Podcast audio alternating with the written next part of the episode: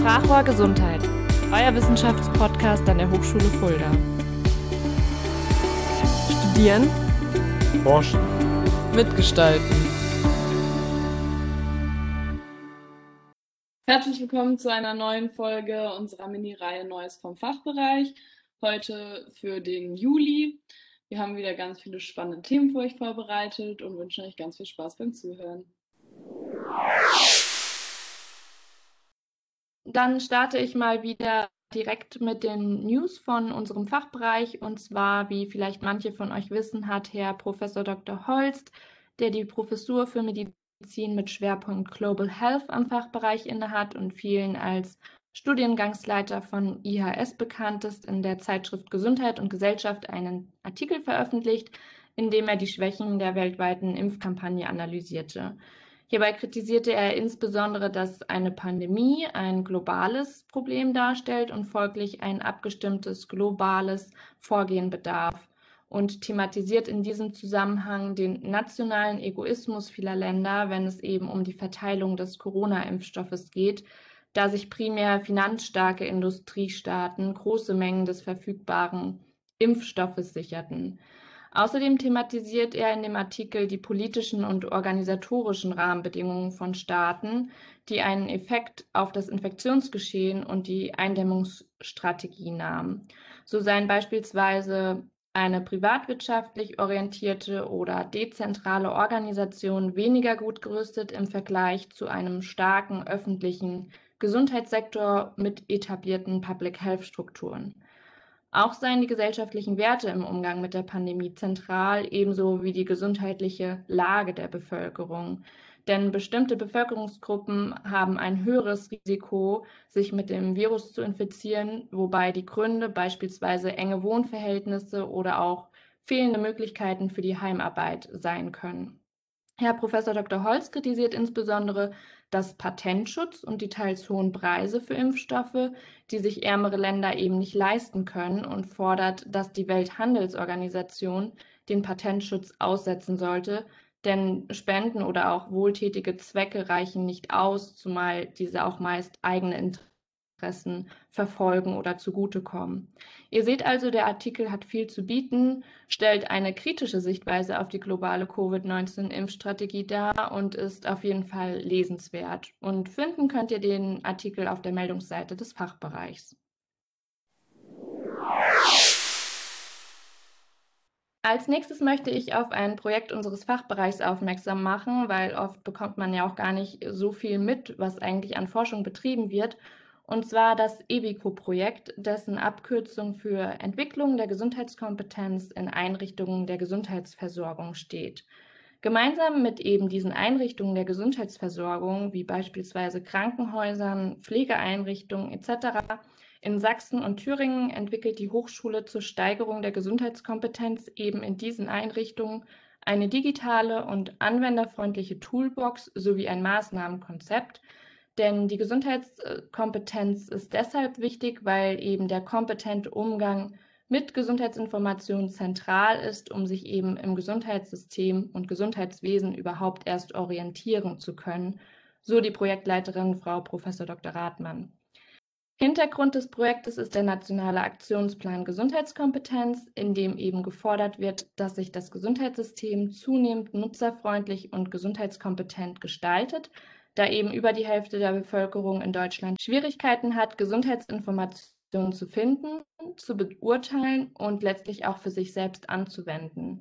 Weiterführende Informationen zu dem Projekt findet ihr auf der projekteigenen Website www.evico-gesundheitskompetenz.de. Herr Professor Dr. Gress, der in unserem Fachbereich die Professur für Versorgungsforschung und Gesundheitsökonomie innehat, hat in einem Interview mit dem Mitteldeutschen Rundfunk die Finanzierung der von dem Bundestag verabschiedeten neuen Pflegereform kritisiert. Und dabei hat er vor allem kritisiert, dass bei der Finanzierung vor allem Kinderlose herangezogen werden würden. Und wir haben ihn gefragt, ob er sich in einem kleinen Statement dazu äußern kann. Kurz vor der Sommerpause hat der Deutsche Bundestag noch eine aus meiner Sicht dringend überfällige Reform der sozialen Pflegeversicherung beschlossen.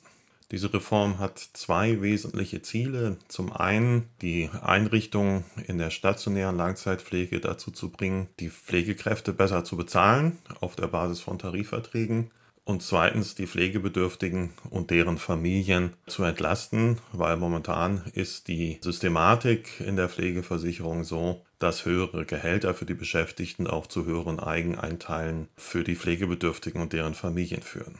Diese äh, finanzielle Entlastung wird jetzt zumindest ab 2022 teilweise erfolgen, allerdings nur für diejenigen, die mehrere Jahre in einer stationären Pflegeeinrichtung verbringen, zu substanziellen Entlastungen führen. Die Finanzierung dieser Reform erfolgt über einen erstmals in der Pflegeversicherung gezahlten Steuerzuschuss und eine Anhebung der Beitragssätze, genauer müsste ich sagen des Beitragssatzes, nämlich in der Pflegeversicherung gibt es zwei unterschiedliche Beitragssätze. Einmal für diejenigen Versicherten, die Kinder haben, der ist etwas niedriger und einmal für diejenigen, die keine Kinder haben, der ist etwas höher und dieser Beitragssatz für die Versicherten mit Kindern bleibt konstant. Der Beitragssatz für die Versicherten ohne Kinder wird im Rahmen dieser Reform angehoben. Warum nur für die Versicherten ohne Kinder? Dieser zusätzliche Beitragssatz wird von den Versicherten alleine getragen oder muss von den Versicherten alleine getragen werden. Der Beitragssatz für die Versicherten mit Kindern, da zahlen die Arbeitgeber die Hälfte. Und das wollte die Bundesregierung eben nicht, die Arbeitgeber weiter belasten.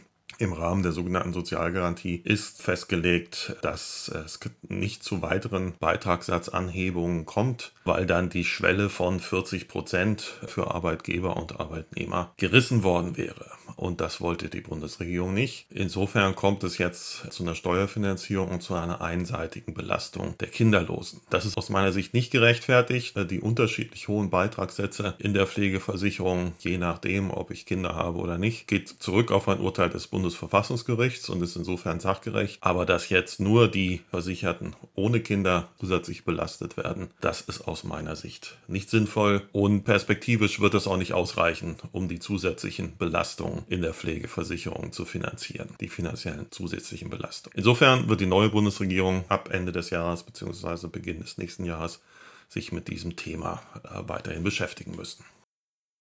Ja, herzlichen Dank, Herr Professor Dr. Gress, für Ihre Worte. Es war sehr interessant.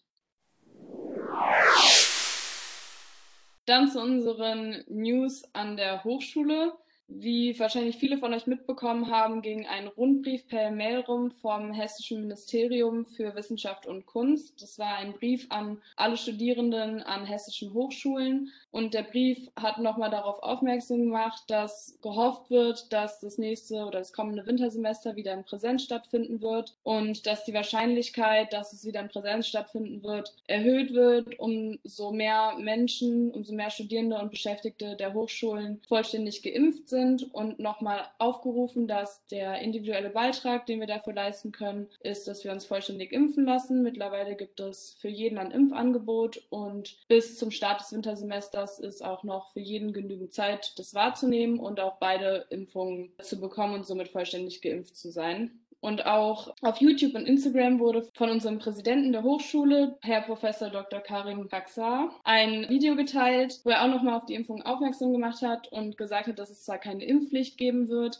aber dass es jetzt auch schon absehbar ist, wenn das Wintersemester wieder in Präsenz stattfinden sollte, dass alle Studierenden, die an die Hochschule kommen, vollständig geimpft sein müssen oder genesen oder immer ein aktuelles negatives Testergebnis mitbringen müssen. Falls ihr noch nicht geimpft seid, gibt es auch aktuell im Impfzentrum in Fulda noch freie Dosen, wo ihr einfach vorbeigehen könnt und euch eine Impfung abholen könnt. Also informiert euch, überlegt es euch. Wer sich etwas dazu verdienen möchte, der kann sich mal bei unserer Bibliothek melden, denn unsere Hochschulbibliothek ist gerade auf der Suche nach studentischen Hilfskräften zur Unterstützung des Bibliotheksteams. Die Anforderungen umfassen unter anderem gute Kenntnisse der Bibliotheksbenutzung sowie die Immatrikulation an der Hochschule. Der Arbeitsumfang liegt bei circa sieben Stunden die Woche. Bei Interesse könnt ihr euch einfach mal an der Servicetheke melden. Gut, kommen wir nun zu den geltenden Corona-Regeln, die am 22.07. mit der neuen Verordnung in Kraft getreten sind. Diese gilt bis Ende nächsten Monats. Dann wird es eine neue Verordnung geben, die sich an den Fallzahlen orientiert. Zurzeit äh, ist draußen die Maskenpflicht aufgehoben. Natürlich wird immer noch empfohlen, auch Masken zu tragen, wenn die Abstände nicht eingehalten werden. In Innenräumen gilt weiterhin die Maskenpflicht bis zur Einnahme des Sitzplatzes. Jetzt, wo die Vorlesungszeit zu Ende ist und die Prüfungen auch geschafft sind, werden natürlich viele von euch auch auf Veranstaltungen gehen. Und zwar gibt es da auch neue Regeln. Im Grunde sind im Innenraum bis zu 750 Personen erlaubt und draußen bis zu 1500 Personen. Geimpfte und Genesene werden nicht mitgezählt. Dazu muss man aber allerdings eine, einige Auflagen erfüllen. Das ist unter anderem ein Abstands- und Hygienekonzept, eine Kontaktdatenerfassung und einen negativen Nachweis beziehungsweise einen geimpften oder genesenen Nachweis. Dies gilt nicht für Volksfeste, da ist nur eine Kontaktdatenerfassung erforderlich. Auch in der Gastronomie hat man wieder einige Vorteile. Und zwar kann man nun auch in den Räumen ohne Testpflicht Platz nehmen und das Essen genießen oder das grüne Bier. Auch die Hochschulen werden nach dem derzeitigen Stand den Regelbetrieb in Präsenz zum Wintersemester hoffentlich wieder aufnehmen. Das kann sich allerdings noch ändern, wenn die Fallzahlen wieder hochgehen. Deswegen appellieren wir an alle Studierenden, sich während der Pandemie auch verantwortungsbewusst zu verhalten das wäre unser Anliegen an euch, dass wir sozusagen dann auch uns wieder alle in unserer schönen Hochschule im Wintersemester sehen könnten.